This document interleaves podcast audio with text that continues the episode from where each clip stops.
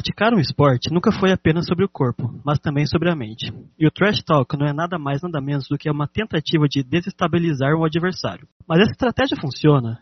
O que ela pode acarretar? Golimeta, a mão aqui dentro. Chute a Fuca, é mel.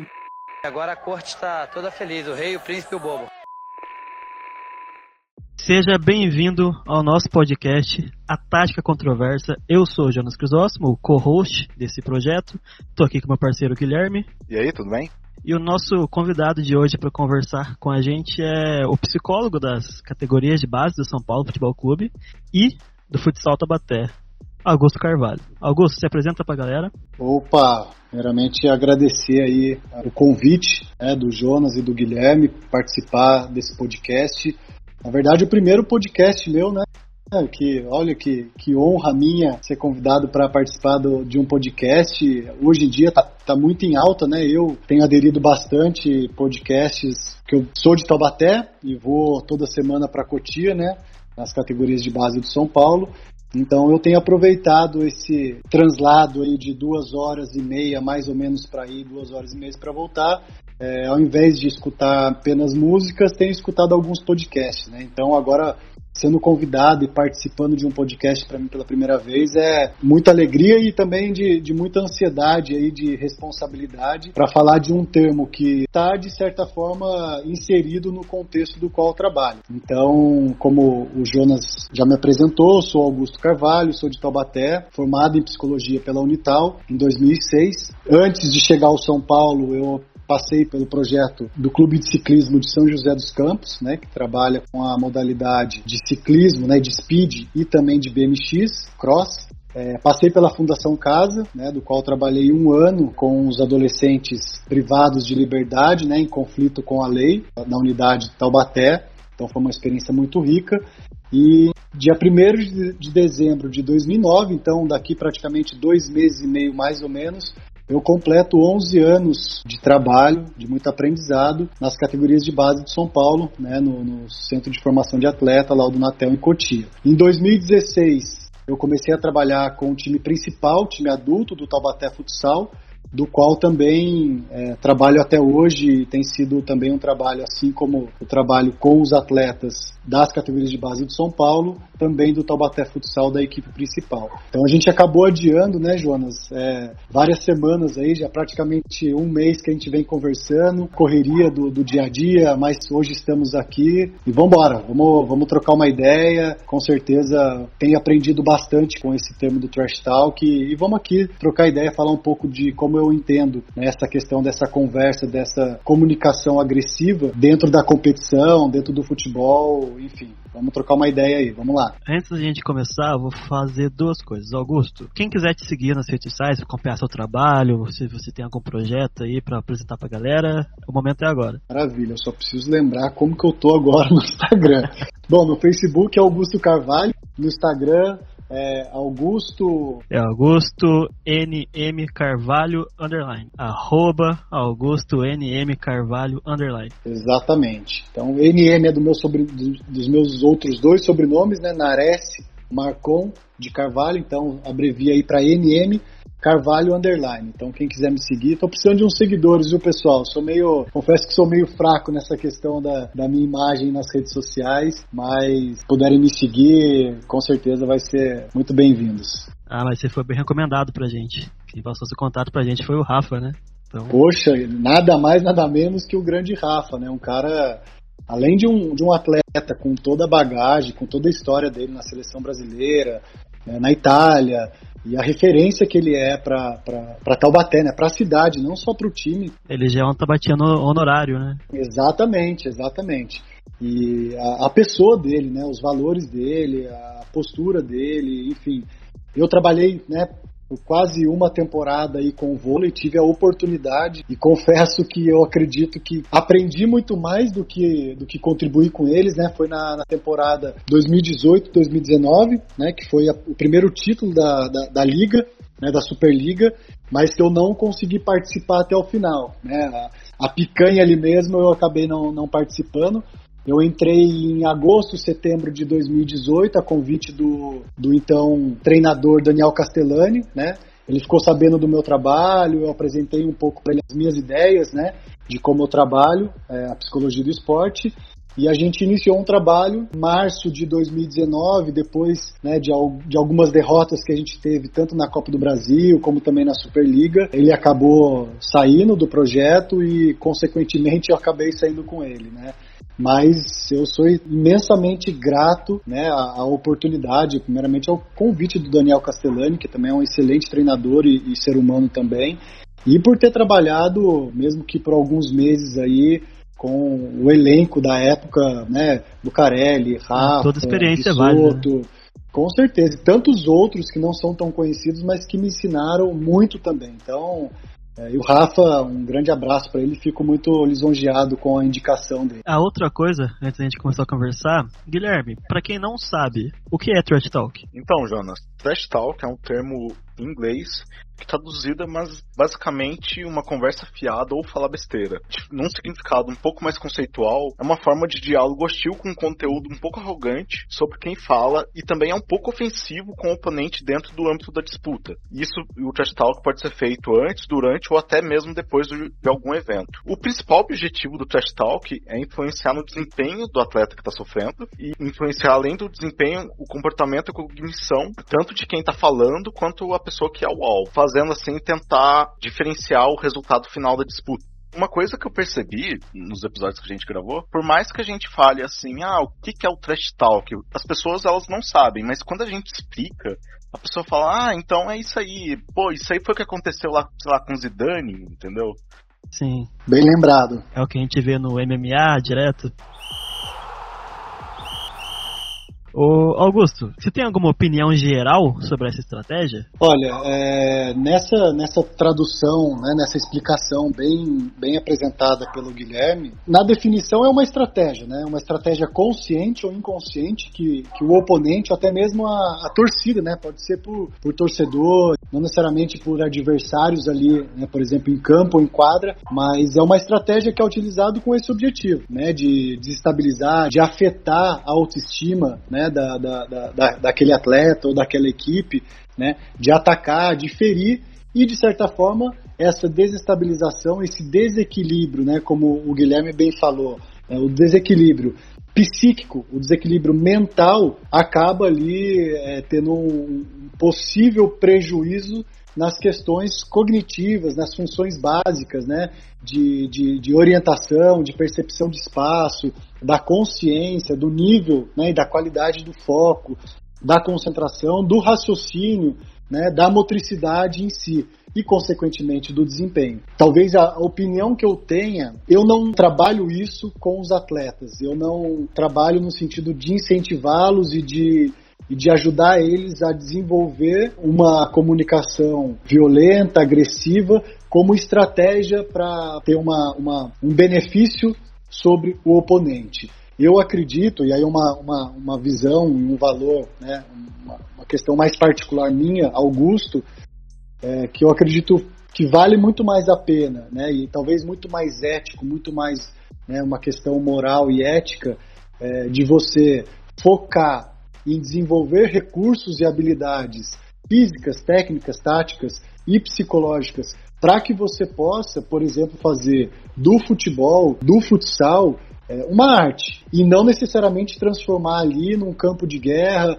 onde você fica rivalizando e querendo que o outro se prejudique, mas sim é, aproveitar o outro não como oponente de uma forma a acabar com o outro, mas usar o outro como uma forma de você ser melhor, de você conseguir vencê-lo, não necessariamente prejudicando ele. Eu acredito que essa é uma disputa muito mais saudável e, e também eu acho que para quem assiste, é, eu acredito que fica muito mais prazeroso, né? É um chamado futebol arte, né? Então ele fica muito mais fluido, muito mais leve, muito mais harmônico e muito mais artístico do que uma questão de agressividade é, é, hostil, de um rivalizando com o outro. Para mim, isso não me agrada. Mas, na verdade, a gente não tem como, falando agora do, também do meu trabalho, não tem como controlar o adversário e a torcida. Isso é um, um trabalho que eu, que eu desenvolvo muito com os atletas também, no sentido de prepará-los para aquilo que eles têm controle. É, aquilo que não cabe a eles, que é a torcida, que é o adversário, que é a arbitragem, que é o campo, que é o tempo, que até mesmo né, as escolhas do treinador, por exemplo, isso eles não têm controle. Então, na minha visão, eu acho que é uma, uma, um desperdício de energia, de tempo, os atletas ficarem é, procurando formas de tentar controlar a decisão ou a escolha, a atitude que é do outro, ao invés de focar e canalizar as energias para que eles possam se desenvolver e também se preparar para as adversidades que muitas vezes o oponente vai vai colocar ali no campo, na, no dia a dia deles ali. No episódio que a gente gravou com o Rafa, ele falava muito sobre o trash talk ser a última estratégia assim do cara que tá sei lá, perdendo, ele já tá desequilibrado e por isso ele faz trash talk. É mais ou menos isso? Pode ser, talvez não seja nem a, a, a última, né? Às vezes, para muitos atletas é a primeira. Mas isso é interessante, tem uma frase que eu acho que é do, se eu não me engano, é do Freud ou do, do Jung, que ele fala: quando Pedro fala de Paulo, eu sei muito mais de Pedro do que Paulo. Então acho que viajando um pouco, eu acho que cai um pouco com isso que o Rafa falou. Quando o atleta ele utiliza do trash talking, é, na verdade é porque isso talvez seja a única ou a estratégia que mais ele consegue dominar ali, que, ele, que, que mais é forte, que é mais bem desenvolvida nele. E nisso você vê a pobreza do atleta, né? Então, para ele precisar agredir o outro verbalmente, agredir o outro fisicamente, dá para a gente imaginar o nível em que esse atleta se encontra, seja de, em termos de, de, de falta de repertório, né, de uma forma geral, ou daquele momento do desequilíbrio dele, né? Isso a gente pode ver também é, na política, a gente pode ver também dentro de casa, né? Com casais que, que agridem um ou agride o outro, com o pai que agride os filhos, com a mãe que agride os filhos, que é a falta de um recurso do diálogo, do recurso da paciência, do recurso da sabedoria, do respeito, e que quando isso falta, tem que se, se encontrar alguma estratégia, algum recurso de alguma forma. Quando se tem uma, um desejo de vencer, um desejo de sobrepor ao outro. Então, muitas vezes, o que sobra para esses atletas é a, a, a, comunicação violenta, o trash talk, né? Ô Augusto, nessa pegada aí que a gente falou das opiniões do Rafa, sua opinião sobre a opinião do Rafa também, você lembra de algum caso que aconteceu que algum atleta chegou para você e falou, pô, o cara me provocou lá, eu perdi a cabeça, ele, me, ele realmente entrou na minha mente ali. Com certeza, vários episódios tem do, do futsal, né? O Trash Talk nesse artigo que eu tomei nota aqui, ele, uma parte do artigo ele fala da questão da, da rivalidade, né? É, por exemplo, no jogo quando do, do futsal Taubaté, quando tem jogos contra o São José, é, há uma rivalidade tão grande, né? E, e, e quando se coloca essa importância subjetiva da competição na rivalidade, é, as funções mentais elas ficam muito mais vulneráveis. Então, o peso da torcida, né, o peso do que, do, do que o, o, oponente fala, o peso do que é, das atitudes e da, da, da, ali das ações do próprio da própria arbitragem, isso tem muita influência quando se, se superdimensiona né, uma determinada situação, né, por exemplo, um jogo. É, nessa rivalidade acaba as funções mentais, psíquicas, que são fundamentais né, para a organização, para a orientação, para o controle das ações, para a questão da função energética e de ativação do atleta ali, essas competências, esses recursos ficam muito mais expostos e vulneráveis. Então, no jogo, né, quando tem, por exemplo, Taubaté e São José, ou um jogo de mata-mata que exige ali um que a mais de rivalidade ou de importância para aquele jogo, com certeza os atletas ficam muito mais vulneráveis. Na base também isso acontece muito, e não só dentro de campo. Por exemplo, é, atletas que, que reclamam, é, por exemplo, na escola, né, de sofrer bullying, é, até mesmo dentro de campo dos demais atletas. Essa semana mesmo vieram dois atletas conversar comigo do Sub-17, falando da questão de que, por eles estarem errando alguns lances dentro de campo, nos treinos, é, os demais atletas acabam, pô, você só erra, meu, caramba, muitas vezes fala, você é burro. E o quanto que aquilo ali, o atleta já de certa forma fragilizado, em relação é, à autoestima dele, em relação aos erros que ele vem cometendo. Então, os erros, as dificuldades do momento, seja do treino, seja do jogo, acaba que afetando também a autoestima e a confiança daquele atleta. Então ele já fica mais vulnerável. As emoções ali já ficam mais à flor da pele e já ficam mais vulneráveis.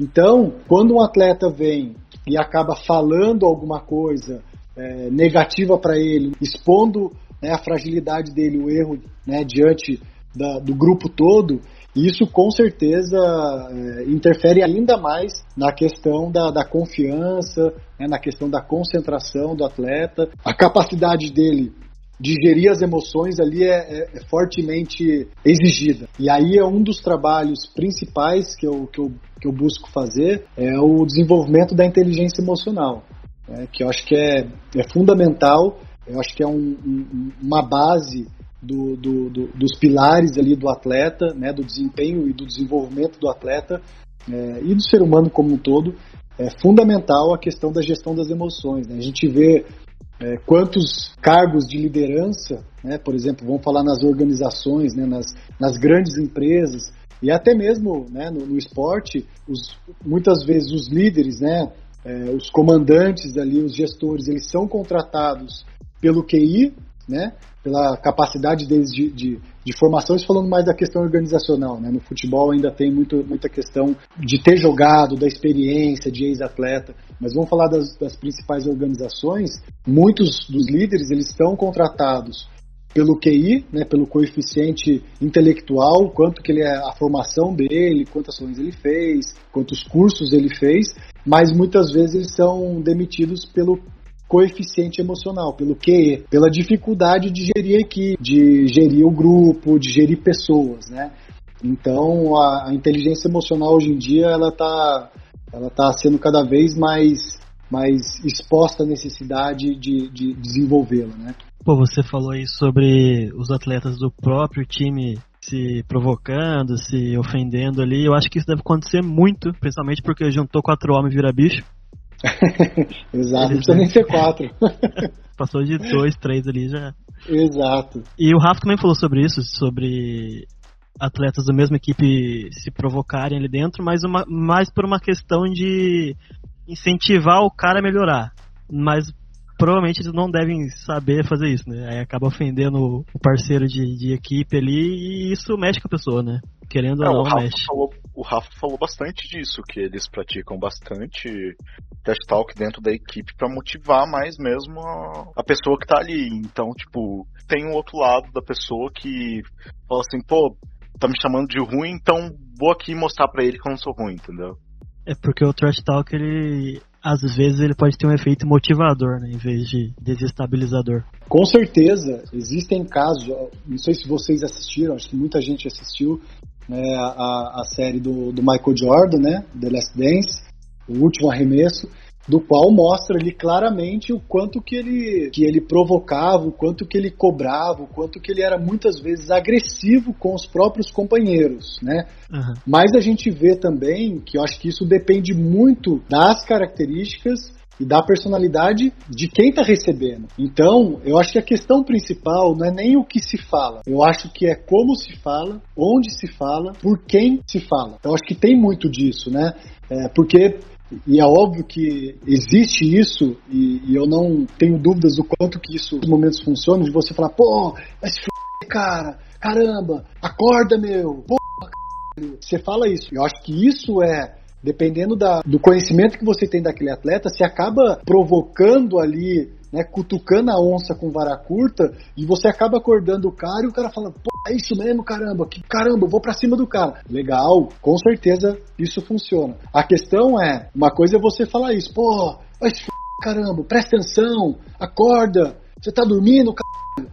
Outra coisa é você falar, pô, você é burro, você é um imbecil, ninguém gosta de você, cara. Você é, você é negro, você é. Então, a questão de racismo, de homofobia, de xenofobia. Então, o que o Rafa quis dizer também é, é esse trash talk nesse nível de, porra, de acordar o cara. E com certeza isso funciona muito bem. Agora, quando ele passa em um tom de, que, né, de racismo, de homofobia, de xenofobia, eu acho que isso, e quando dentro de, da mesma equipe, eu acredito que isso pode ser destrutivo e pode prejudicar a cooperação e a criatividade. Quando é, a situação, o evento em si, o jogo em si, ele demanda esforço, o esforço do cara, a vontade do cara, eu acredito que em alguns momentos o trash talk pode funcionar de forma construtiva, sim. Né, de provocação, do cara tomar aquilo ali como uma provocação e, e, e ferir ele, acordar ele e falar assim: agora eu vou para cima desse cara. Eu acredito que isso pode acontecer, mas eu tomaria, eu tomo muito cuidado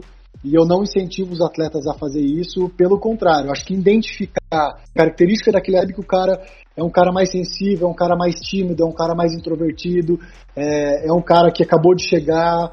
É, possivelmente, se você fala muito alto com ele de uma forma agressiva, se você expõe ele diante dos demais, e se você percebe que esse atleta não está no momento de muita confiança, eu, eu, acredito que é um grande risco agir dessa forma com esse atleta. Agora, se é um atleta cascadura, se é um atleta que está ali fazendo meio corpo mole, se é um atleta que está meio que acomodado, se é um atleta que já tomou muita pancada na vida, e eu acredito que você fala, pô, tá viajando, caralho, acorda isso aí, vai se vai tomar no c, caralho. Eu acho que isso funciona muito bem. Então acho que varia muito. E aí eu acho que a, a, a leitura do, do, do, cenário, do momento, eu acho que ela, que ela é, é fundamental para você usar o trash talk de forma construtiva ou de forma destrutiva. Augusto, eu sou de Tabaté, né? É, e pra gente a Copinha é um evento muito grande todo começo de ano, para mim, o ano só começa se eu puder ir no Copa São Paulo. Sim. É, você trabalha nas categorias de base de um dos maiores clubes do Brasil. E quando tem Copa São Paulo, esses, esses garotos eles têm que vir pro interior jogar. E o que eu vejo muito é que quando vem um time grande, todo mundo odeia ele. A torcida inteira da cidade se vira contra ele e os times que vêm de outras partes do Brasil também, tá todo mundo contra esse time que no, no seu caso seria o São Paulo. Vocês têm um trabalho mais específico para isso, para lidar com a torcida contra? Porque realmente todo mundo da cidade, todos os times, todos os jogadores estão ali para ganhar do time grande, porque é isso que vai dar esse, essa atenção para eles, né? Sim, sim, exatamente. É, eu só, só Discordo de uma parte porque, na verdade, por exemplo, quando é São Paulo e Taubaté, Corinthians e Taubaté, Palmeiras e Taubaté, Santos e Taubaté, eu acho que contra o time da cidade, realmente todo mundo, acho nem todo mundo, porque ainda assim há Tem gente que torce mais que são... pro, pro time de fora. Exatamente, exatamente. Agora, quando é, por exemplo, um time grande contra um time que vem lá do Pará, contra um time que vem de outra parte do, do país, eu acredito que os torcedores do time né, torcem para o time e todos os outros, com certeza, torcem contra, né? Existem os corintianos e os anti-corintianos, né? Uhum. e eu acho que isso serve também para os outros grandes clubes. Então, na verdade, é, só esclarecendo também, é, eu sou psicólogo, eu divido as categorias de base com o Gabriel, né? O Gabriel é outro psicólogo, e na verdade ele é o responsável pelos atletas da categoria sub-20. Eu trabalho com os atletas da categoria sub-17, sub-16, sub-14, sub-15 e sub-14. Então, eu posso falar mais do meu trabalho, mas com certeza, né, conhecendo o trabalho muito bom que ele faz, é, obviamente a gente esse, essa questão da torcida não só por conta da copinha, o Jonas, mas por conta de sempre, né? Por exemplo, o Sub-17 agora vai começar o Campeonato Brasileiro, dia 11 de, de outubro, e em seguida dá continuidade na Copa do Brasil, que já começou é, lá em, em março, se eu não me engano. Então, o ano passado a gente foi para a final do Brasil e do Paulista contra o Palmeiras, no Pacaembu. Então, tinha a torcida do Palmeiras, pois o mando no Pacaembu era do Palmeiras, né? já que o mando nosso foi no, no Morumbi. E, e, com certeza, jogar no Pacaembu, jogar uma final de Paulista, Brasileiro, Copa do Brasil, contra um time tão rival que é o Palmeiras, né? que se encontra eles se encontram desde o sub-11, do sub-13, do sub-14, do sub-15. Então, geralmente, é, a, a, essência, né, a espinha dorsal dos clubes vem desde o sub-11, então eles já se conhecem, às vezes já até jogaram junto no futsal, enfim, então tem uma rivalidade muito grande né, jogar no Pacaembu, jogar num, num, num, num estádio né, é, famoso e, e, contra um grande clube, com certeza, mais uma vez, isso coloca em xeque ali a capacidade deles de gerirem as emoções, de conseguir ali colocar tudo que eles sabem de desempenho naquele jogo, naquele momento, e, e a vulnerabilidade é muito maior. Então a gente já trabalha e entra um pouco naquilo que eu falei anteriormente. É, eles têm que estar preparados que a torcida, mesmo no Campeonato Paulista, quando vai jogar no interior, é, principalmente em, em, estádios menores, né, o Joaquinzão ainda é, a, arquibancada é um pouco longe, é muito grande, então fica um pouco disperso. Mas você vai jogar, por exemplo, em Diadema, a torcida fica ali no alambrado. Até ali na capital mesmo, ali na, na Moca ali. Exato, no, no campo do, do, do, Juventus, exatamente. Então, eles têm essa. Eles vivenciam isso, e digo mais, hein, desde o Sub-13. Já tem torcida, já tem é, o pessoal ali é, xingando, o pessoal hostilizando, mesmo as criançadas. Então, na verdade, eles já são, é, já têm essa, esse contato, essa vivência desde pequenos, e a gente coloca no combo dessa questão de gerir as emoções, da inteligência emocional, essa questão da torcida também, entendeu? Da provocação dos atletas, dos erros, né? da, da, da marcação da arbitragem, do campo, do tempo, da escolha do treinador. Então o treinador colocou, não colocou você como titular, o treinador não levou você para o jogo, o quanto que isso mexe com, com, com, com os pensamentos, com os sentimentos, com as emoções dos atletas, e se eles não conseguem gerenciar bem isso, a confiança, a motivação, o comprometimento é, vai por água abaixo. Consequentemente, por arrastamento, por consequência, o físico cansa mais rápido, né? A ansiedade lá em cima, a tristeza, o medo, a insegurança afeta a questão física, a questão técnica e a questão tática, né? Então, as emoções ali é, com a torcida, com o adversário, com todo o contexto, né, que envolve ali o, o esporte de alto rendimento, é bom eles se prepararem, né? Porque no profissional ainda mais, a gente tem visto o Fagner, né? Que ele colocou aí que, o, que, o, que, os filhos deles têm sido hostilizados na escola, então nas redes sociais. É, olha o, o, quanto o Bruno Henrique também acho que no passado no Palmeiras, né, ele estava indo passear com a, com a esposa dele, com o cachorrinho dele, e o cara foi hostilizado ali na, na rua, no bairro dele. É, então são, são coisas que infelizmente ainda acontecem, né?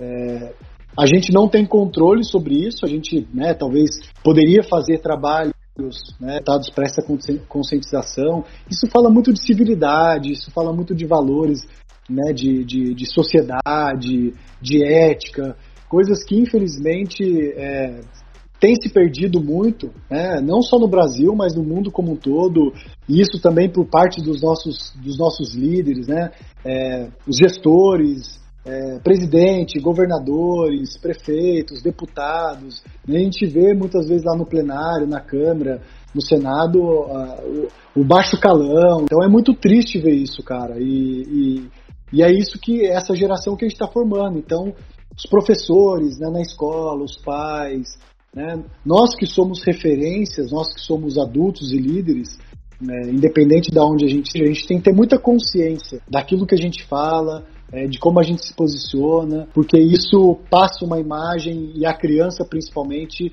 acaba imitando, né, sem ter consciência disso e acaba reproduzindo. Né? Então, isso, olha que interessante. Hoje eu tive uma atividade com, com os atletas do 17 e eu falei exatamente isso, né? O quanto que é importante eles questionarem, eles terem um pensamento crítico de falar, mas por que, que eu faço isso? Né? Ah, eu faço isso porque sempre fizeram comigo. Poxa, mas até quando a gente vai reproduzir comportamentos é, inadequados, comportamentos pobres, né? Enfim, é só uma, um adendo aí também. Que eu, hoje mesmo eu, eu abordei esse, essa questão da consciência, do, do pensamento crítico, né? É, do questionamento do, das coisas, do porquê das coisas com os atletas hoje. Essa questão de civilidade tem um, uma pesquisa da Cornell University que ela diz que os homens fazem muito mais trash talk do que as mulheres e que ocorre mais em esportes de contato, no caso. Você já trabalhou com atletas mulheres também? Você consegue fazer essa comparação? Eu talvez eu não consiga fazer é, porque eu, eu trabalhei, depois que eu saí do vôlei, né, eu saí em março, e aí o meu contrato continuou até o final da Superliga, né, que é em maio, mais ou menos. Então eu continuei recebendo, né, e aí o, o secretário de esporte, né, o Marcelo Mora, o Henrique, junto com o Cubano, que é o responsável pelo futebol feminino, eles me chamaram e falaram, poxa, Augusto, é, você ainda está na folha de pagamento, né, e, e, infelizmente você não vai continuar no vôlei, você gostaria de, de, de, de terminar né, esse contrato seu aí com, com o futebol feminino? Pô, certeza, né, e conheci o Júnior, né, que é o treinador, toda a comissão dele, sensacional, o pessoal também, sensacional, e as meninas, né, então foi um trabalho assim curto, também de muito aprendizado, porque é muito diferente em, alguns termos. Mas essa questão do, do, do né, dessa comunicação mais violenta, agressiva, eu, eu também não consegui acompanhar muito todos os jogos, não consegui acompanhar muitos os treinos ali diariamente, então não conseguiria fazer esse paralelo.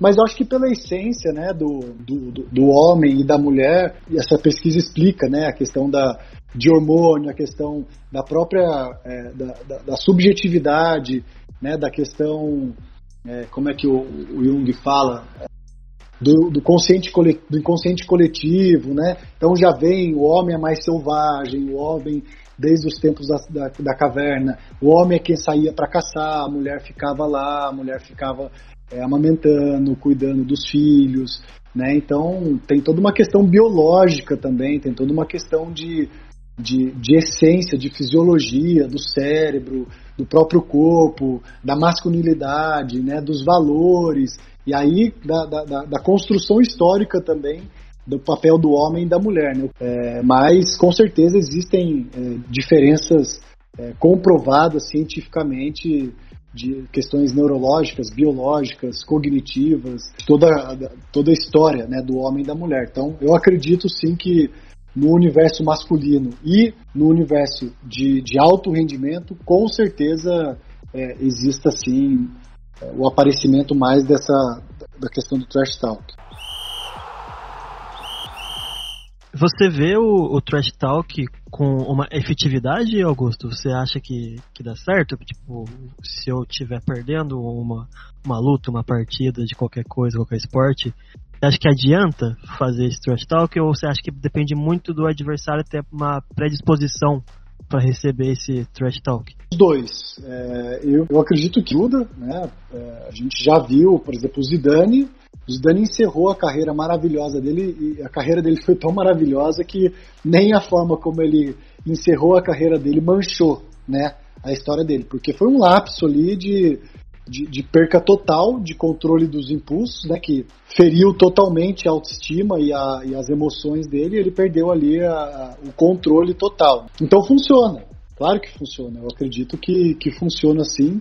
É, o trash talk mais negativo, né, mais sujo contra o oponente, eu acredito que funciona muito mais do que dentro da própria equipe. Eu acho que o trash talk mais, mais soft, mais suave, mais é, positivo, se é que dá para falar que o Trash Talk tem uma, uma positividade, eu acredito que dentro da mesma equipe é, tem que ser um, um Trash Talk um pouco mais é, de, em termos de provocação do que em termos de, ofensa. de rebaixamento, de ofensa, exatamente. E com o oponente, obviamente, com, com ofensa, né? E aí eu acho que é o oposto, né? Eu acho que você, muitas vezes isso acontece, né? O, o presidente, um atleta de um clube fala, ah, isso aí que não sei esse cara, vamos passar o carro por cima, aí o, inteligentemente o adversário pega aquilo, né, o treinador ou alguém do clube e pa, coloca na preleção. Nossa, o adversário entra morder. Pilhadaço. No pilhadaço, pilhadaço. Que o esforço e a vontade de vencer o oponente aumenta muito, mas também em excesso acaba prejudicando o nível de concentração. Então, isso que tem que tomar cuidado também. Né? O excesso de vontade é, acaba ali passando de um limite do qual né, a gente chama de, de, é chamado de estado de flow, né? Não sei se vocês já ouviram falar, que é o, o fluxo, que o Csikszentmihalyi, Mihaly, que é um húngaro, ele desde os anos 80 ele estudou, ele estuda ainda esse termo, tema do, do, do, do estado de flow, que é a fluidez, né? Que é o corpo e a mente em estado fluido, onde a conexão de concentração, de clareza do que você tem que fazer, de consciência né, dos desafios, das dificuldades, das ofensas, das provocações, das oportunidades, das brechas.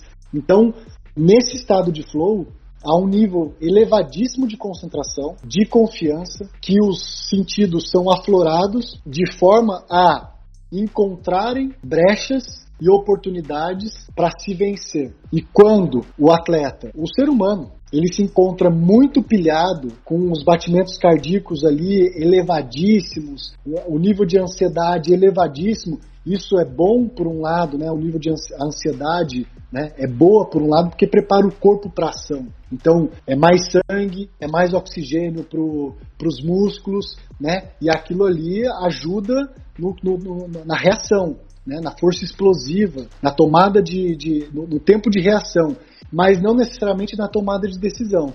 Então, quando há necessidade de uma tomada de decisão é, que exige mais criatividade, que exige um raciocínio mais fino, uma ação mais delicada, mais, uma motricidade mais fina, eu acredito que é um grande risco. Pode ser colocar por água abaixo é, toda a capacidade do atleta de, de fazer. Então, eu acho que pode. Eu não trabalharia isso como uma, como uma, uma estratégia, né? Eu acho que eu gostaria de, de ganhar é, de outras formas mais limpas. Sim, o, o trash talk ele anda muito perto da questão ética, né? Moral ética. Sim, vai muito da índole da pessoa também. Exato. Então, no seu caso, você não faria. Eu prefiro perder limpo. Se conseguir ganhar né, na, na questão da técnica, da tática, né, na, na no, físico, na qualidade de jogo, meu, isso mostra que a gente tem que, que, que, aprender, que a gente tem que se desenvolver melhor, que a gente tem que melhorar um pouco mais o passe, melhorar um pouco mais a marcação, a movimentação, as tomadas de decisões. Então eu prefiro dessa forma. Eu acho que isso é, é ajuda o atleta, o que está por trás do atleta, a se desenvolver, né, com, com, com competências e valores mais nobres, né, de ética, por exemplo. O Rafa até falou isso, que antes de você fazer trash talk, você primeiro tem que sustentar aquilo que você fala. Porque senão você vai perder e você vai, tipo, vai perder e passar vergonha. Exa exato, exatamente. Isso acaba voltando contra você, né? O caso que a gente usou como um incentivo para fazer esse, esse projeto sobre Trash Talk foi a luta do McGregor com o Khabib. Não sei se você acompanha MMA. Já acompanhei algumas lutas, mas sem que é o McGregor, mas o outro não. O Khabib simplesmente deu um pau no McGregor. É... Porque ele, ele, foi e provocou o cara, né? Que eu Exatamente. vou arrebentar você, vou amassar sua cara. o Khabib. Que é a ele... cara dele, né? O, o McGregor. Sim, o McGregor ele é, um, ele é um gênio de vendas, né? É um... Sim. Sim. Isso ocorre muito. E isso que a gente queria falar também. A luta, a questão de MMA, é, ou boxe ou qualquer outro tipo de luta, os caras não se enfrentam sempre. Essa rivalidade tem que ser criada muito rápida. Sim. Por exemplo, sei lá, futebol já existe há mais de 100 anos. O São Paulo e Palmeiras, os caras se odeiam faz muito tempo. Sim, Até sim. porque lá eles dividem um muro né, na Barra Funda. É bem próximo sim. tudo ali. Exato. É, aí nessa questão de de esporte individual, é, o McGregor é um gênio, um, simplesmente ele é gênio sobre vender a luta dele, só que às vezes ele passa do ponto na provocação. O Khabib, Sim. ele é um lutador russo, e os russos, eles já têm essa característica de serem mais sisudos, um pouco mais sérios. O Khabib, ele até um, ele aparentemente é um cara gente boa, mas ele tem essa, toda essa questão de ser russo e muçulmano. O McGregor, ele provocou o Khabib sobre tudo, sobre a religião, sobre a família, falou da mulher dele, falou da equipe dele. Eles já tinham brigado antes, as equipes brigaram e tal. E aconteceu que o Khabib nunca perdeu uma luta, foi enfrentar o McGregor, ganhou com certa facilidade. O, o McGregor, durante a luta, o Khabib arrebentando ele, a gente ouvia ele falando, cara, são negócios, cara, calma. E o Khabib falou, não, vou te arrebentar tal. Aí a luta acabou. O, o que aconteceu depois foi que o Khabib foi para cima da equipe do McGregor. E isso causou toda uma, uma algazarra no, no evento. Porque as torcidas começaram a brigar, as torcidas dos dois, os irlandeses brigando com os russos, as equipes saíram no soco, tudo. Foi uma confusão. Caraca. Caraca, que briga pesada ali. Foi demais. O, e nisso o McGregor tava no chão entrou a equipe do, do Khabib pra bater nele, o Khabib pulou em cima do, da equipe do McGregor que tava fora do ringue, foi uma, uma confusão. Caraca. Depois procura, o UFC Khabib versus McGregor. E o que eu queria lembrar também é esse lado publicitário da, da coisa, né? Porque Sim. os lutadores eles ganham, se eu não me engano, né? Eles ganham um pedaço do pay-per-view que eles vendem. Sim, sim. Então tem que lembrar um pouco disso. Só que é. o que eu queria dizer é que você disse sobre usarem coisas na pré-eleição. Porque o McGregor foi basicamente pro- provocou por quase um ano, ou até mais, talvez, sim. o cara.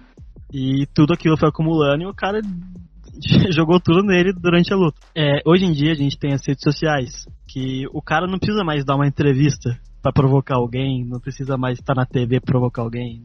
Ele pode simplesmente abrir o celular dele, escrever lá, ah, o Palmeiras não tem mundial, sei lá, alguma coisa do tipo. O Lucas Sim. Lima, quando jogava no Santos, fazia direto provocar o Palmeiras. Sim, sim. É, e sobre você falar que é coisa usada na pré-eleição, eu lembrei do Thiago Neves, quando estava no Cruzeiro, vazou Sim. o áudio dele.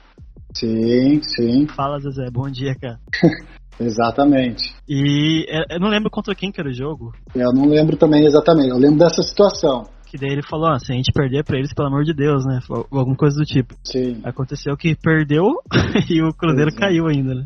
exatamente. Então é, é bem efetivo, né? Um cara, sei lá, o técnico de um time pegar, ó, o cara falou de vocês, vocês vão vai deixar barato isso aí? Como que vai ser? Sim, sim, exatamente, exatamente. E na verdade, eu- agora você lembrando, eu já usei, a gente já usou isso com uma categoria, uma, uma categoria, uma, uma idade de categoria contra justamente o Palmeiras. E os atletas do Palmeiras, ai, que não sei o que, vocês não são de nada, pior geração do São Paulo, porque eles foi uma geração que, que sofreu bastante, sabe, que perdeu bastante jogos, que não, até então não tinha ganho nenhum, nenhum campeonato é, oficial, formal, assim, né, grande, brasileiro, Copa do Brasil, Paulista. Então, e, e os, e os atletas do Palmeiras cornetando, Twitter, que não sei o quê. E aí os próprios atletas comentaram isso numa, numa tava fazendo. E aí, aí o, o que a gente pode fazer de forma sábia é usar isso contra. Então, e- e até quando vocês vão acreditar nisso?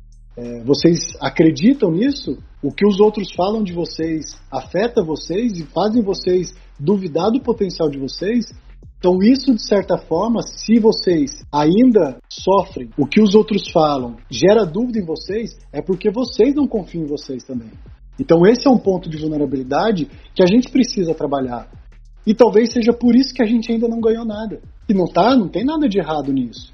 Todo mundo tem o direito de ter fragilidade, é, até porque todos nós aqui somos seres humanos. Vocês são atletas, mas são seres humanos. Problema nenhum. A questão é, estamos falando de alto rendimento. Estamos falando de formação de atletas de alto nível.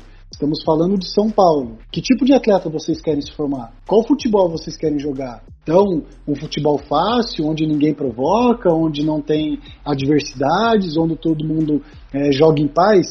Não existe isso. Não existe isso. Então, é o efeito rebote, né? Rebote. Então, pegar aquilo que eles falaram e provocar eles.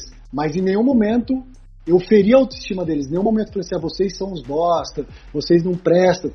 Aí, aí seria um risco. Então, foi o oposto. E aí Ah, agora perdeu... até eu fiquei com vontade de ganhar do Palmeiras. Não, e a gente perdeu pro Palmeiras né, o ano passado. É, perdemos pro Palmeiras, a gente ganhou no Morumbi, final da Copa do Brasil, de 3 a 1 A gente podia perder, se eu não me engano, até de dois gols de diferença. E a gente perdeu de três ou quatro no Pacaembu. Um apagão, apagão, tipo Brasil e, e Alemanha. e Alemanha. E foi foda, cara, foi muito foda. E a gente chegou, e eu falei pra eles: é, nada acontece por acaso, e vocês ainda vão enfrentar de novo o Palmeiras, não sei quando. Pode ser na, na- nas fases finais do Paulista, né? Porque o Paulista acaba, acaba, acaba sempre né, em anos normais, depois do, da Copa do Brasil e do Brasileiro. E o que, que aconteceu? Encontramos eles na final. E aí eu falei: enquanto vocês não é superar o Palmeiras, é vencer vocês mesmos. Porque o Palmeiras, na verdade, está vencendo, está sendo a nossa fragilidade. Então, o que a gente precisa e o que a gente vai ter mais uma oportunidade é de ver realmente se a gente aprendeu a lição ou se a gente vai precisar ainda ter outras recuperações, né? outros exames para passar de ano. Então, não tem problema nenhum. A gente vai continuar. Eu, vocês ganhando ou perdendo, eu continuo acreditando no potencial de vocês. No potencial. Mas vocês vão precisar mostrar. E se vocês não mostraram agora, não mostrarem agora, com certeza vocês vão ter outras oportunidades. Mas até quando vocês vão esperar? Então, é mexer um pouco com o brilho deles. Mas ao mesmo tempo, mostrando para eles que eles têm potencial. Eu não estava ali fazendo uma palestra motivacional, não estava ali, não, enchendo a bola deles. Eu falei que eu acredito. E é isso que eu acredito. E o que, que aconteceu? Né, foi a final no Pacaembu, do Paulista, novamente. Perdemos é, em setembro, se eu não me engano, a final da Copa do Brasil no Pacaembu para o Palmeiras. E em novembro a gente estava de novo no Pacaembu contra o mesmo time do Palmeiras, contra os mesmos atletas do Palmeiras, disputando o título do Paulista. E a gente ganhou. E foi assim emocionante, foi nos pênaltis. E o Palmeiras, Palmeiras provocando bastante. Eles se provocam entre eles, né? Os atletas do São Paulo também provocaram o Palmeiras, os atletas Agora do Palmeiras. Conhece, né? Adolescente Sim, ainda. tem uma rivalidade desde o sub-14, como eu falei para vocês, essa categoria se enfrentou e o Palmeiras ganhou muito mais desde o sub-14. E no último jogo do sub-17 dessa categoria, a gente conseguiu vencer o Palmeiras. E na verdade, a gente venceu a gente mesmo. Então foi assim muito bonito, né? Toda a, a, a reconstrução, né, emocional, é, da confiança do nosso time para poder vencer a gente mesmo e conquistar o título no, do, em cima do Palmeiras no Paulista do ano passado. E aí briga generalizada, o Palmeiras não soube perder, né? Eles foram para cima e, e, o mando era do Palmeiras, então entrou o sub-15 do Palmeiras, alguns dirigentes do Palmeiras e os atletas nossos apanharam, sabe? Foi, cara, foi bem triste, foi bem triste mesmo, mas foi feliz porque a gente ganhou e, e a gente mostrou que não precisa é, ganhar menosprezando, não precisa ganhar sobrepondo o adversário, a gente precisa ganhar é, sendo justo com os nossos valores, jogando o futebol e, e, mostrando aquilo ali, o potencial dentro de campo. Então foi, foi bem bacana. Até a parte que vocês ganharam tava uma narrativa bem hollywoodiana, né? os, os meninos maus provocando ali. Sim, não, mas foi, cara, foi muito louco, cara, foi muito louco e, e eu, traba eu trabalhei com eles desde o Sub-14, né, essa geração 02, nascido em você, 2002. Você acompanhou então bastante eles Sim, perdendo pro Palmeiras direto sim. até ganhar perdemos, o último jogo. Perdemos pro Palmeiras na final do 15, perdemos pro Palmeiras no, na, no campeonato do Sub-14, na final do Sub-15, no Allianz Parque, perdemos pro Palmeiras no Sub-16, perdemos pro Palmeiras no Sub-17 na Copa do Brasil. No último jogo do ano, eu deixo de trabalhar com eles, eles passaram para o Sub-20, né? Uhum. Que é esse ano. Foi o último ano deles comigo ano passado.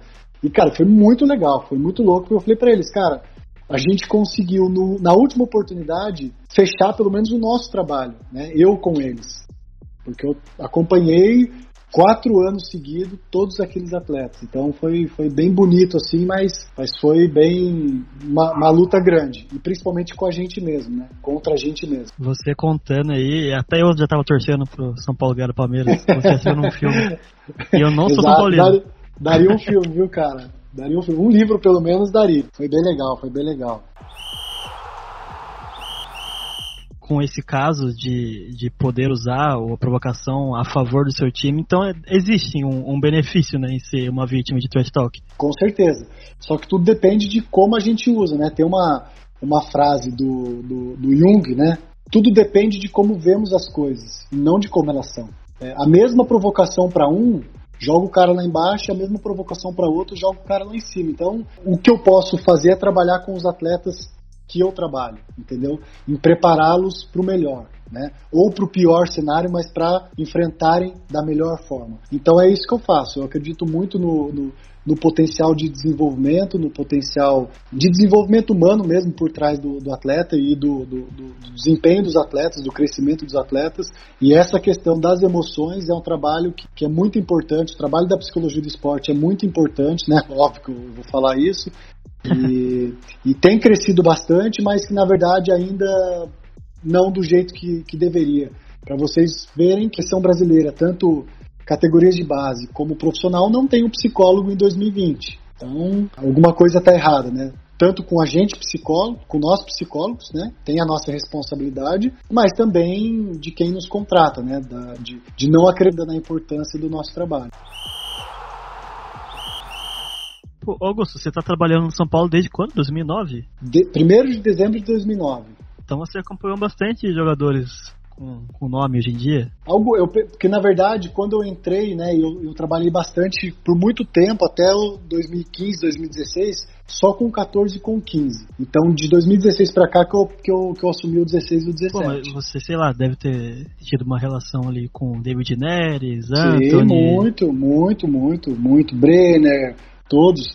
Todos, todos que na verdade não, não chegaram, por exemplo, o Diego Costa, o zagueiro hoje de São Paulo, eu não trabalhei, porque ele chegou no sub-17, na época eu ainda não era sub-17. Mas todos os atletas é, 9-5 para baixo, eu peguei todos, peguei todos. Então, Éder Militão, David Neres, são os mais conhecidos, né?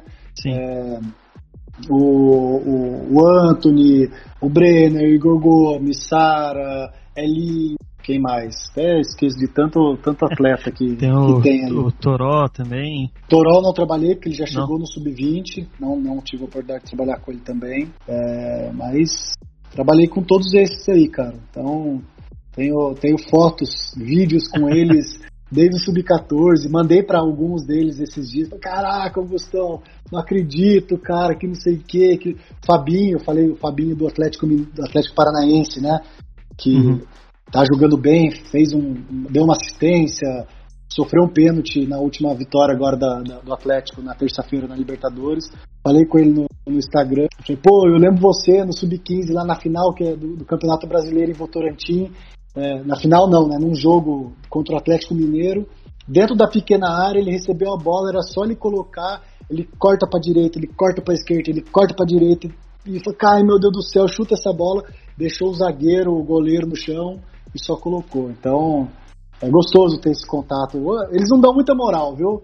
É difícil eles falarem comigo hoje, até porque, puta, imagine, não sei quantos milhões, milhares de seguidores e de mensagem que eles, que eles recebem, mas ainda assim, alguns ainda tem um tempinho, dá, dá uma, dá uma, uma moralzinha para mim, conversa ali. Mas a gente sabe que é difícil para eles, né? É muita gente em cima, é muito. Mesmo assim, muito é, deve ser muito prazeroso você ver o sucesso do, do garoto que você acompanhou desde Porra, de pequenininho. Essa, semana passada o Éder Militão passou a me seguir. Eu falei, caraca, mandei uma mensagem para ele. E, pô, o cara tira Real foto Madrid, né? com. Pelo amor pô, de Deus. que isso, cara? O cara sendo é, treinado pelo Zidane, da, da, da época do Zidane. Pariu, um cara jogando ao lado dos maiores do mundo, que isso, é, é jogou uma, com uma galera aí boa, né? imensa, né? cara. Pô, caramba. Então a gente fica muito feliz, cara. O Anthony. Seleção, o né? O Éder Militão virou seleção. Sim, sim, o sim. David sim. Seleção. Deve ser bem legal, viu? Com certeza. O crescimento cara, com deles. certeza. Um abração para todos. Quem sabe, o Anthony participou da minha live esses dias. Participou, né? Entrou, deu um. E aí, Augustão? E já saiu. Mas quem sabe um dia eles escutem esse podcast, né? Então um abraço a todos os atletas aí. Eu também vou mandar um abraço para eles. Com certeza.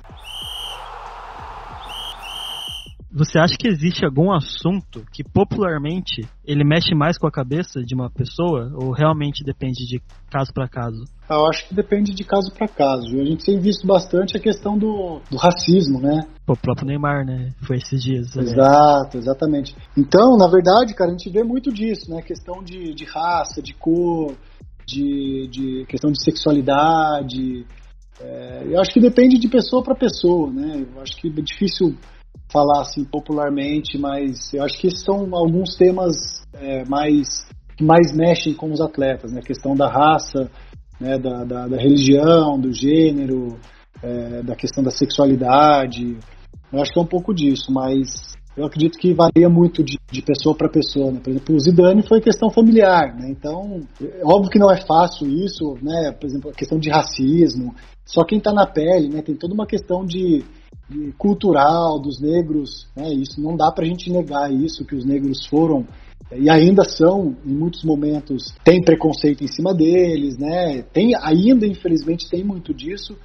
É, mas ao mesmo tempo, cara, eu fico refletindo, pô, o cara é super bem sucedido, o cara, sabe, tem uma vida boa financeiramente, o cara tem é, uma vida familiar, né, aparentemente, tem saúde, o cara tá ali jogando futebol em alto nível. É, o cara chamou isso você disso, é igual o Daniel Alves que fez isso na Espanha, né? Pegou a banana e comeu a banana, tipo, e joga a casca na cara do cara. Tipo, oh, errei, puta, desculpa, cara, foi mal. É, foi tentar jogar no lixo. Sabe? Tira uma onda com a cara do cara. Então acho que vai muito da, da, da, da do repertório também emocional do cara, de né, da autoestima, de, da, da, pessoa ser bem resolvida com isso, sabe? Sim, mas eu, eu acho, que... também que os atletas são formadores de opinião, né? Então acho que eles realmente devem rebater isso na, na mídia, porque, sim, sim. querendo ou não, o que eles falam vai gerar um, um buzz muito grande. Vai Concordo. chegar um moleque lá da favela que fala, pô, o cara é negro, Exato. conseguiu, acho que eu posso conseguir também. E o posicionamento acho que é fundamental. Né? A NBA tem feito muito isso, né? Os atletas da NBA têm sido o próprio Hamilton na Fórmula 1. O Hamilton tá incrível, né? O Hamilton toda corrida ele faz uma coisa diferente. Exato, e aí eu acho que isso falta um pouco para os atletas, sabe? É, fazer um protesto, chegar dentro de campo e fazer algum gesto ali de, de, sabe, de protestar. Você que acompanha os atletas aqui no Brasil, a gente que é torcedor, a gente tem uma visão muito que eles vivem num outro mundo, o mundo da lua, assim. Eu acho que isso reflete também nessa questão de, de como combater o racismo, né? Ou coisas do outro, outro preconceito. Porque a gente sim, vê sim. o Hamilton ali, ele tá fazendo um papel muito legal na sociedade com tudo que ele está fazendo. A NBA, Sim. nas uniformes, estão todos também com, com palavras de ordem, né, sobre ser contra o racismo.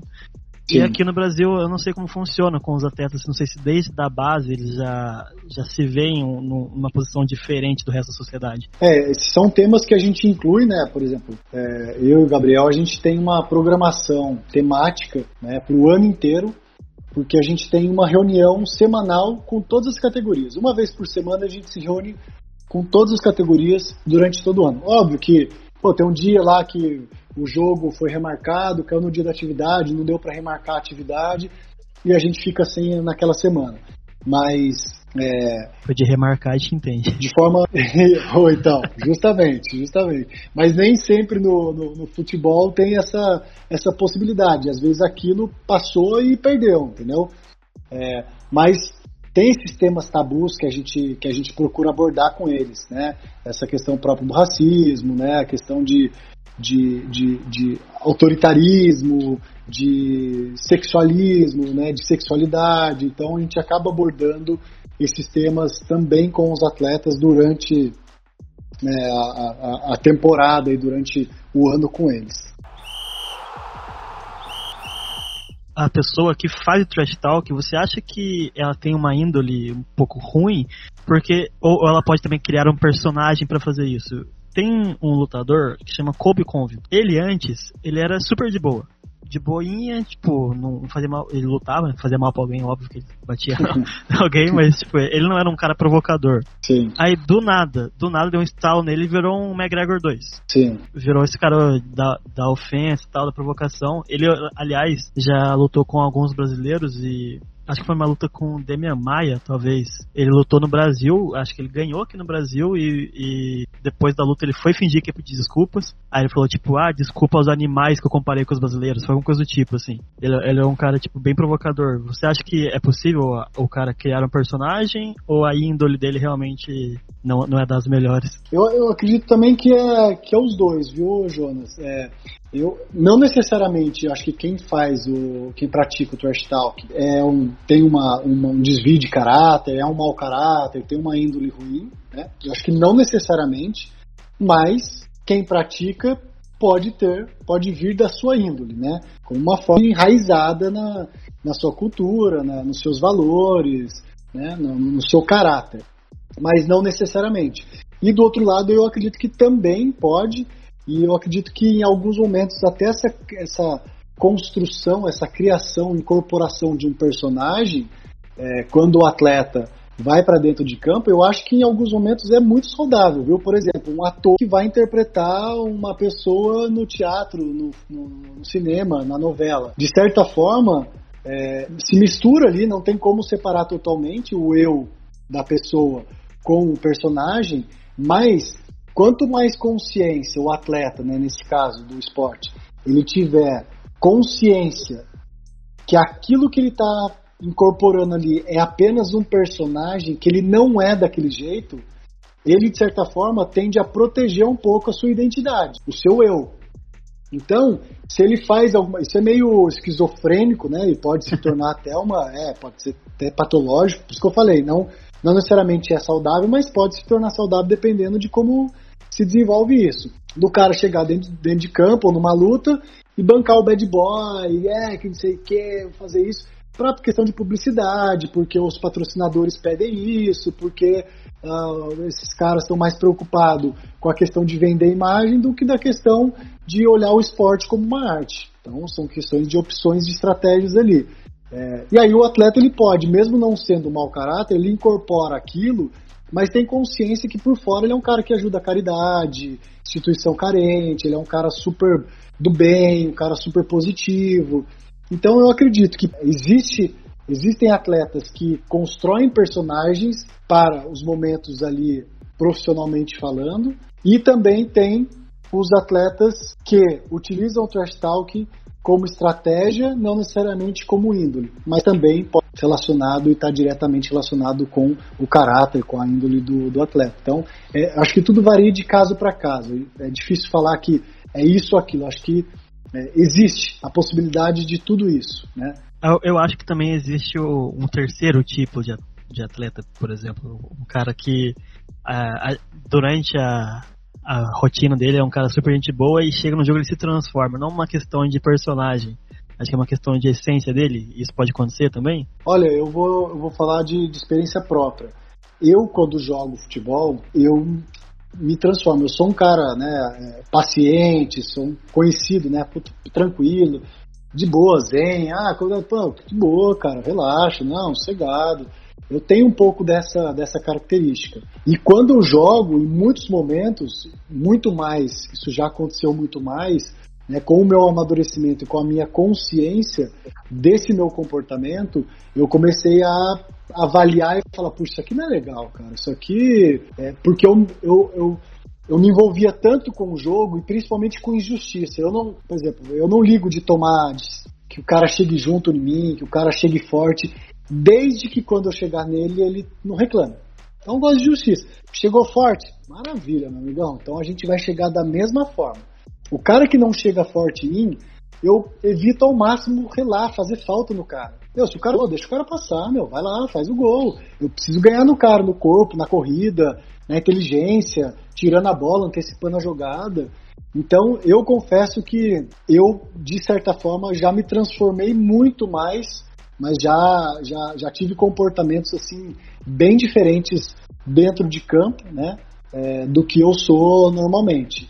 E, e óbvio que isso, ah, então você não é daquele jeito eu sou os dois jeitos, porque se eu me comportei daquele jeito, eu também sou daquele jeito. Então acho que é difícil falar assim, eu não gosto quando as pessoas falam que aquele cara é mau caráter. É, porque aquele cara que faz algum mal, que rouba, que mata, eu acredito muito na, na essência positiva do ser humano, mesmo dos criminosos.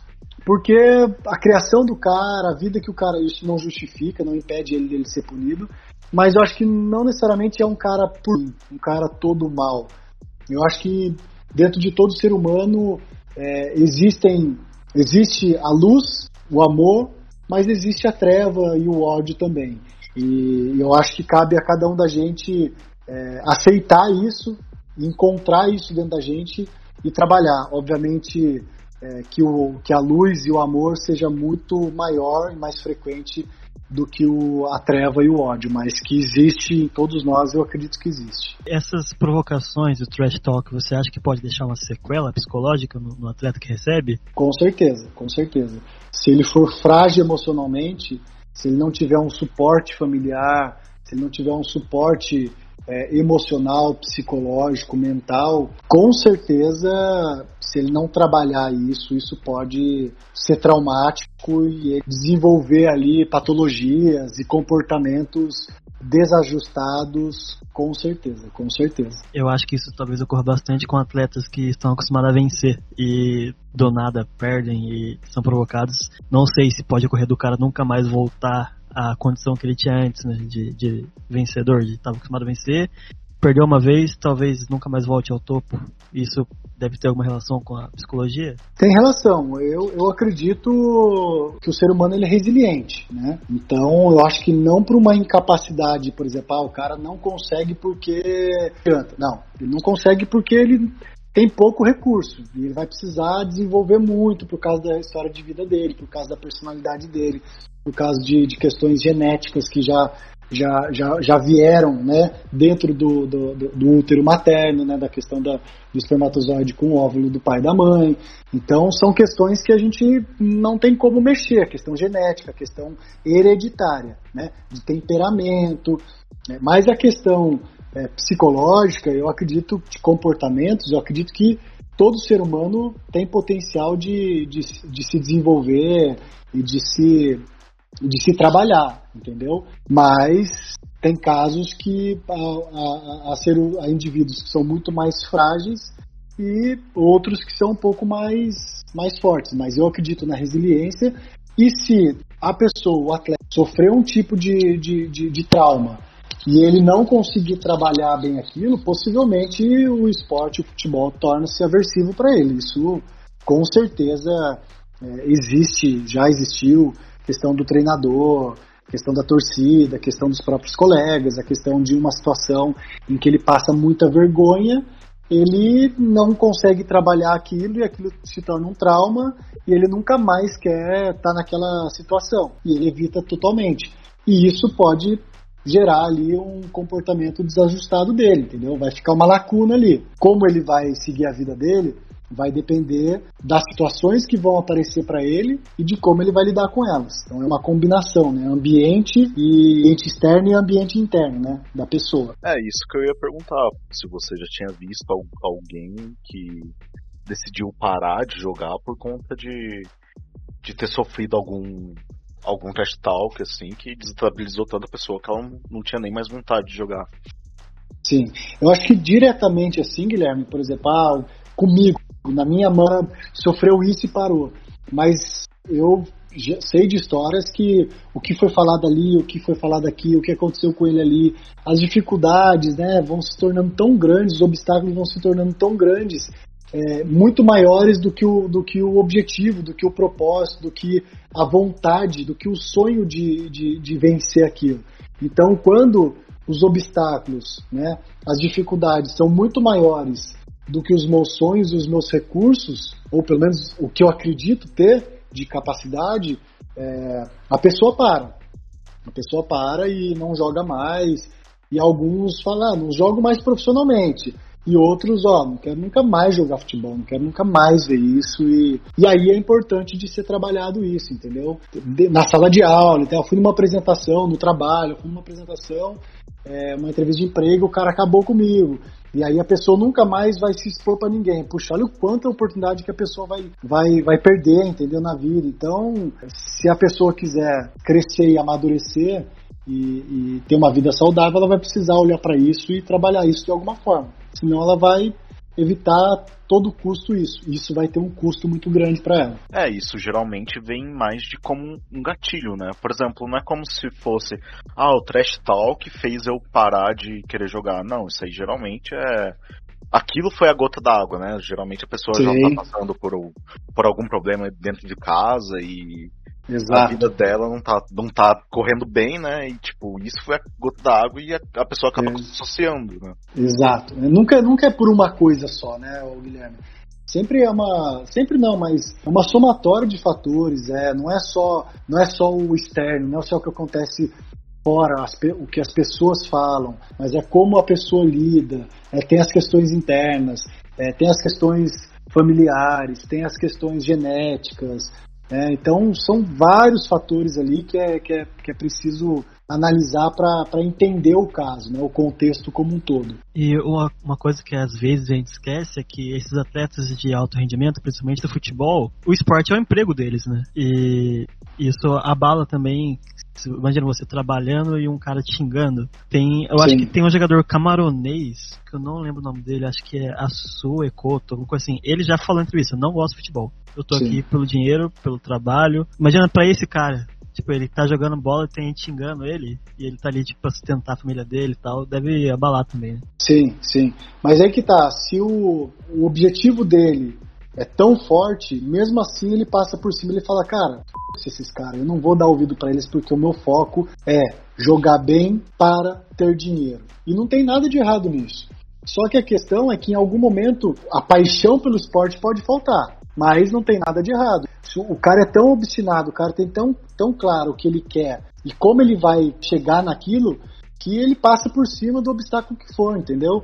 Do que muitas vezes aquele atleta que é apaixonado pelo futebol, mas que não se prepara para as frustrações, entendeu? Então, talvez esse tenha o, o apaixonado pelo futebol, que gosta de futebol, mas que não se prepara para as frustrações, muitas vezes é, fica até mais vulnerável que esse que joga pelo dinheiro, porque na verdade não é pelo fama, é pelo dinheiro de sustento de, de, de, de, comida, né, de fome que o cara passou. Então isso tem um poder muito grande né, na, nas necessidades básicas. Então isso se torna uma força é, interna gigantesca para o cara. Então muitas vezes isso, mesmo não sendo por prazer, é, esse atleta pode ainda assim ser muito mais resiliente e determinado do que o outro que joga por, por prazer, mas que não se preparou para as dificuldades. Tem histórias muito bonitas de jogadores, por exemplo, o Pará, o lateral, tá no Santos hoje em dia, que ele veio do Pará e foi para Santo André, se eu não me engano, dormiu em Guarita, não tinha casa para ficar, e isso com certeza abala um cara, né? Dele ter toda essa história dele aí para depois desmerecerem, né? Sim, mas de certa forma, é, isso é, é muito comum no, do, dos atletas de futebol, principalmente, né? Uma história de vida sofrida. Principalmente de... no Brasil, né? Por, Sim. Na questão muito... sociedade. Econômica, mesmo. sociedade, financeira. É.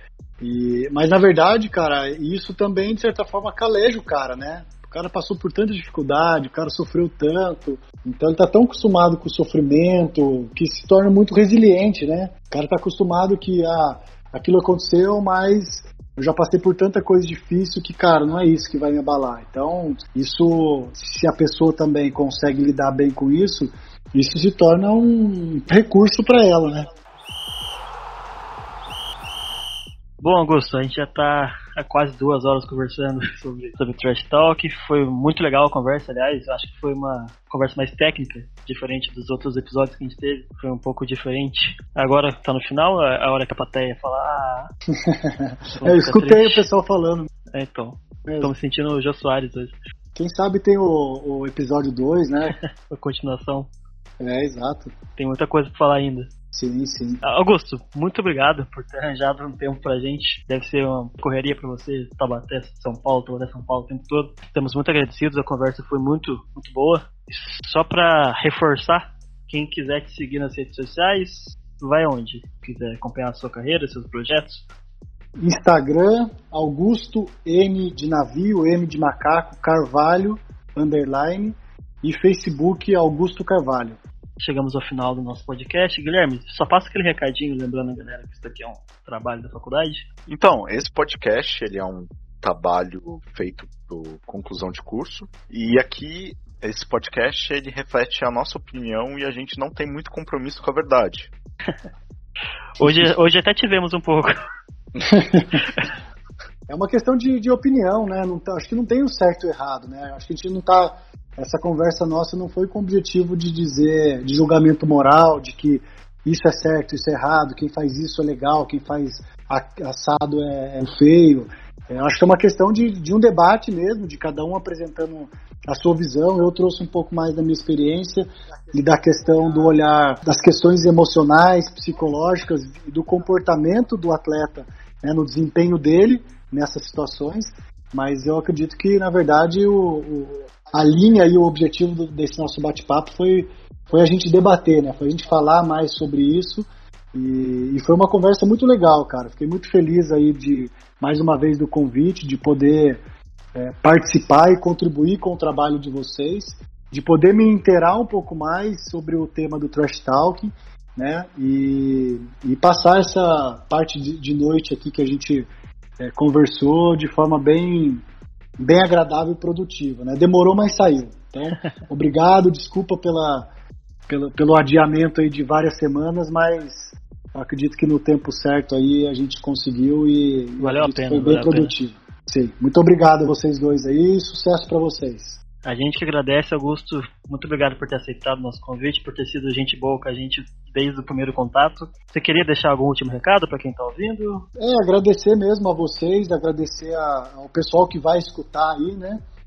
E, e acho que é um pouco disso, sabe, Jonas? A gente, a gente sempre está aberto e disponível para aprender com os outros, né? para trocar ideias, para compartilhar eu compartilhei talvez um pouco no trabalho de vocês e com certeza vocês estão compartilhando é, com a minha formação, entendeu? Com, com os meus conhecimentos. Com certeza foi muito agregador para mim poder estar tá com vocês hoje, mas também ter que me esforçar um pouco para ler sobre esse assunto. Então, eu acho que essa troca, essa disponibilidade, né, de, de, de, de, troca de conhecimento, né, de compartilhar conhecimento e estar tá aberto para aprender sempre, com quem seja e a situação que seja, eu acho que sempre vale a pena. Então é isso, e até a próxima. Valeu! Galera, eu sou o Jonas Crisóstomo, underline John Jonas, Twitter e Instagram. E muito obrigado por ter vindo até aqui. Guilherme, quer dar seu tchau? Galera, obrigado aí por ter acompanhado o nosso podcast, todos os episódios. Agradeço muito a participação de todos. Agradeço também ao Augusto por ter cedido um tempo para estar aqui com a gente, agregando na, na nossa conversa. Eu sou o Guilherme Duarte e é isso aí. Falou, galera. Tchau, tchau. See you later. Golimeta, a mão aqui dentro. Chute a Fuca, meu. Agora a corte está toda feliz, o rei, o príncipe e o bobo.